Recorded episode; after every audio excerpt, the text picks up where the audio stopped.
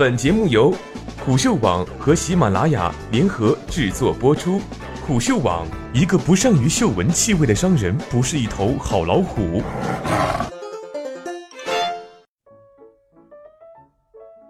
三只松鼠摘掉电商的帽子，由发条橙子编撰。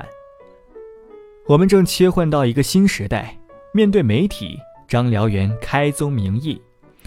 三只松鼠正在筹备自己的第七个双十一，大战在即，却在十一月七号召开了这场成立六年以来的第一场产品发布会，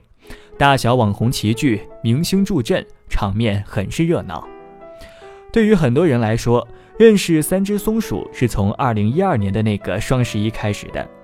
那一次，这个诞生不过四个多月的淘品牌单日销售七百六十六万，稳坐坚果零食类目冠军宝座。此后，每年的双十一，这个单日销售记录被不断的刷新，一个光鲜的互联网电商品牌俨然成了三只松鼠的关键词。但张辽元决定画上一条线。电商品牌的帽子只能扣在二零一八年前的三只松鼠上。张辽元上一次感叹新时代还是在二零一二年，那时候他颇为自信地在博客中宣称自己看到了电商最后的机会，五年时间抓住了就可以做成一个电商品牌。按照张辽元的说法，依托于人口红利。电商天然的技术的便利性和基于数字的用户体验的提升，把线下的货变放到线上去卖，将获得可观的增长。事实上，也正是如此。三只松鼠的将士恰逢天猫出生，入驻天猫的商家不多，品类也有限，三只松鼠很轻易就能出现在搜索结果的前列，因而很快，这个纯线上品牌疯狂地吮吸着流量，增速迅猛。二零一七年官方发布的招股书显示，二零一六年公司全年营收四十四亿，二零一七年上半年营收二十八点九亿，而曾经被视作对标企业的传统品牌恰恰，二零一六年里也不过三十九亿营收，被轻松超越。与三只松鼠的高速增长几乎同步的是，水晶鞋的魔法也在逐渐消逝。张辽元也明白，五年的红利期正逼近终点，但知道十二点钟响是一回事，如何面对它又是另一回事。二零一七年的双十一，三只松鼠的第五年，张辽元没能在这一次大考中迎来他早已习惯的翻倍增长，数字终于停在了五点二二亿，比二零一六年的双十一只多了零点一四亿元。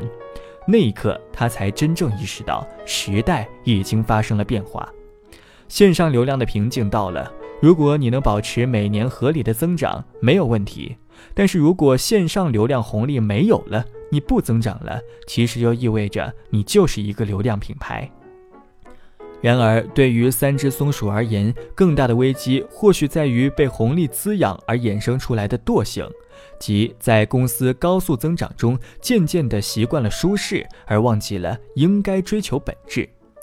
张辽元反思道：“二零一二年，三只松鼠刚上线时，非常注重产品和体验，即使只是一个小小的包装设计，在接下来的二零一三年和二零一四年，我们对产品和体验仍非常重视。但二零一五年，我们没那么注重，准确的讲是没升级。”我们渐渐觉得，一个包装做的好玩点儿或不好玩点儿没太大区别，客服在喊主人时喊得亲切一点或不亲切点也没太大两样。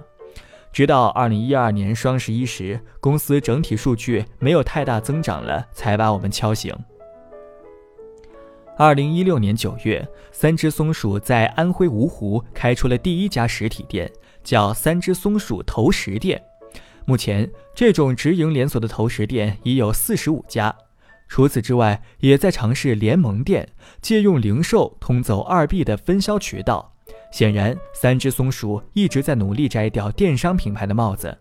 而理想中的新名头应该是一家数字化供应链平台企业。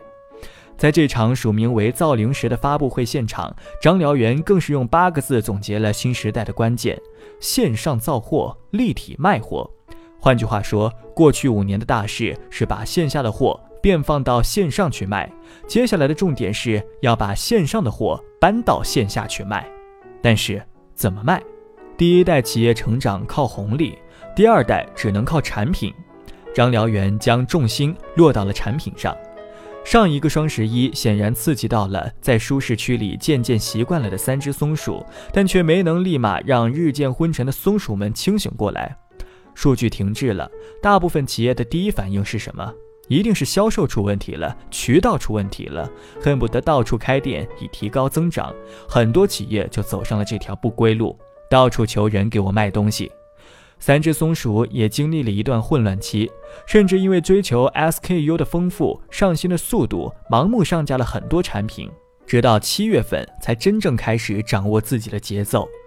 对于如何做产品，张辽元给出的解决方案并不新鲜。简而言之，就是用大数据指导生产，通过线上数据洞察消费者的需求，进行产品研发，然后快速上线，通过社交平台直接触达消费者，迅速获得反馈数据，完成产品测试，以此做出是否要正常生产上线的决策。他介绍了产品的淘汰机制，我们一般给一款产品在预判期会设定包销指标。比如一个新品，我们给它的目标是一个月卖十万件，以什么价格卖出去不重要，关键是为了获取数据回流。一般有两种情况，一是可能一个星期之后就会发现数据很不好，我们就把它去掉；大部分是满一个月之后才能确定这款产品该定什么级，然后再往更大的渠道线下去铺。大数据不是新概念，数字化也不是。但永远有人在讲，你今天做了，不代表你明天就能成功，但一定是你未来成功的基础。张辽元道。